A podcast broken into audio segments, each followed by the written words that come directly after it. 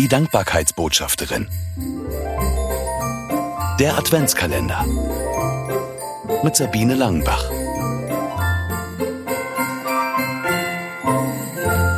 Herzensworte.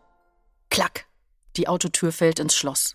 Ich schnalle mich an und will gerade den Motor starten, da klopft plötzlich jemand ans Autofenster. Völlig überrascht schaue ich nach links und sehe in das freundliche Gesicht einer Geschäftsfrau aus meiner Stadt. Was sie wohl von mir will, denke ich und lasse die Scheibe herunter.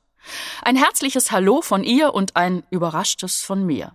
Dann sagt sie, ach, Frau Langenbach, ich wollte Ihnen nur mal eben sagen, dass es schön ist, dass es Sie gibt. Wie bitte? Damit hatte ich überhaupt nicht gerechnet. Ich war nur ein oder zweimal in Ihrem Geschäft. Wir kennen uns doch gar nicht. Wie kommt sie da drauf?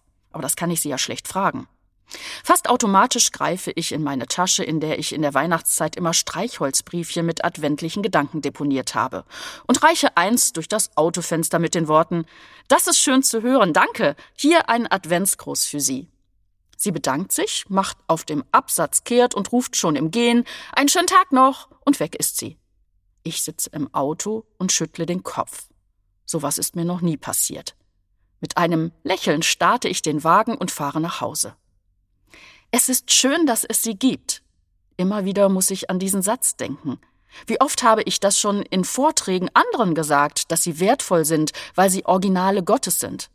Aber wenn ich das selber höre, völlig unerwartet von einem fast fremden Menschen, dann ist das im ersten Moment merkwürdig. Und dann tut es doppelt gut. Denn diese Worte sind für mich wie ein liebevolles Augenzwinkern vom Himmel.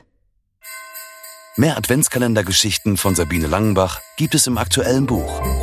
24 Mal hinhören im Advent. Erschienen im Neufeld Verlag. Erhältlich überall, wo es Bücher gibt.